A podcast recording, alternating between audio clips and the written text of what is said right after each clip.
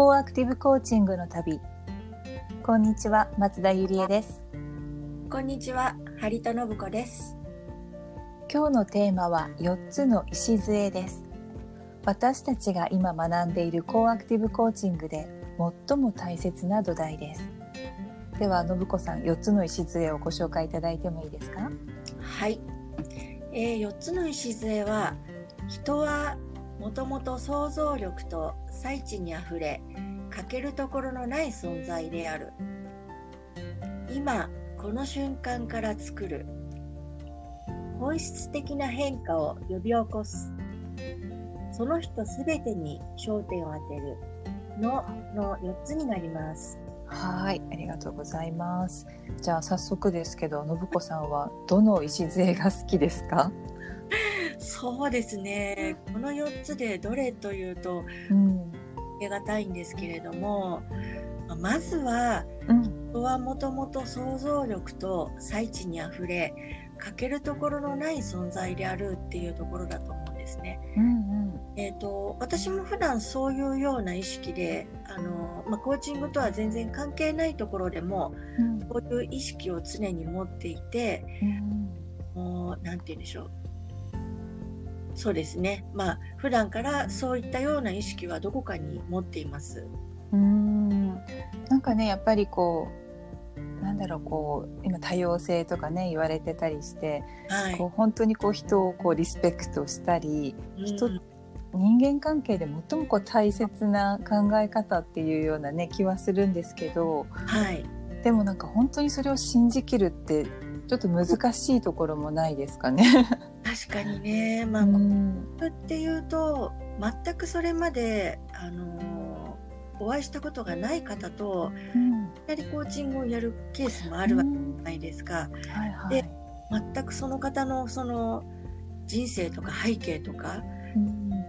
を知らずにいきなりコーチングのセッションを始めるに、じゃあ何何をこの人の何をこうなんて言うんですかねコーチングでこう引きあ引き出してあげたらいいんだろうとかうん。うんコーチとして関われるんだろうってうんうん。にあの、まあ、この人はもともと想像力と最地にあふれ欠けるところのない存在であるっていうのをもう知ってるしかないのかなって思っちゃうんです。うん。そうですね。なんかこうコーチとしてうん。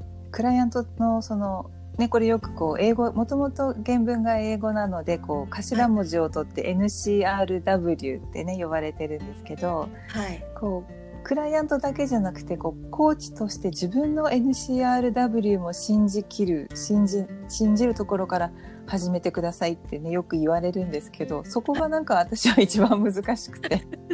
確かにね。ね自己需要っていうかね。はい。やっぱ100%こう全てもう今のまんまでいいんだよってこう思い切れない時もありますよね。状況によってね。はい、あうの、ん。何かやっぱりコーチコーチングってコーチがクライアントさんのために何かっていうふうにかえって思っちゃうことで、うんうん。まあ、あのそういう NCRW を保てないというかあー。そういうことが自分のケースではあるかなっていうふうにすごく思うんですよね。うん。すると本当にその次の今この瞬間から作るとかうん的な変化を呼び起こすっていうことをうん。うんやっぱり起こそうと思うとやっぱりうん。お互いが自分もクライアントさんだけでなく自分も、うん。まあ、NCRW っていうのが本当に大変大切なんだろうなっていうのはうん。特にあのこの上級コースが始まってから意識してはやっているんですけれどもうんうん。うまくいってるのかどうかわからない。正直あります。はい、そうです。なんかよくコーチングっていうとはいあの答えはクライアントさんの中にあるっていうフレーズがすごい有名だと思ってるんですね 私は。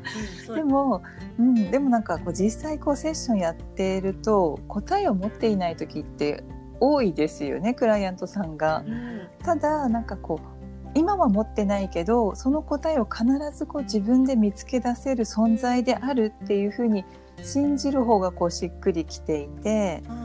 で前回も言ったけどこうコーチが救ってあげなきゃとか、はい、そのねさっき信子さんが言ったみたいにこう今この瞬間から作るとか 本質的な変化を呼び起こすっていうコーチが何とかしなきゃって思うとなんか空回りすることが多くないですか、はい、そうそうなんです あのそこにこう人的なもの操作が加わってというか それこそコーチがなんとかその場をなんとかしようって作り作っちゃっててとその本質的な変化とかもそうすると起こってこなくなっちゃうのかなっていう気がしますね。そうですね。なんかやっぱりこうコーアクティブコーチングは特にこう意図的な共同関係って言って、はい、こうコーチとクライアントの力がいいバランスでね、うん、こうもたれかかるじゃないけどなんだろうこうシナジー効果で相乗効果でうまくいくっていうのがあるからやっぱりコーチだけが頑張ると良くないのかもしれないですね。はい、そうなんですよね。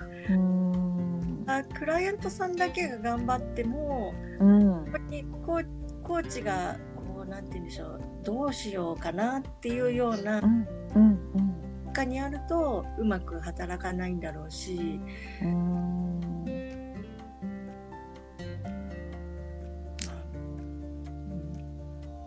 ねえやっぱそう、うん、そうですね。あと最後のその人すべてに焦点を当てるっていうのはどう思いますか、はい、うん、そうですね。あのこれについては、うん、かなり意識はするようにしてます。するようにしますっていうことがなんか、なんて言うんでしょう。まあ、自分に、自分の意識をしすぎちゃってる部分はあるかもしれないんですけれども、うんうん、その、クライアントさんの変化を、やっぱり逃さないようにっていうことが大事なのかなとは思ってるんですね。うん変化を逃さないっていうのは。あの話をしていて、うん、意外とクライアントさんこう話好きな方とかいて、うん、いろいろバッとされるんですけれども、うん、コーチとして話を聞いててあ今話したそれってすごく大事なことなんじゃないのって思う瞬間とかがあったりするんですね。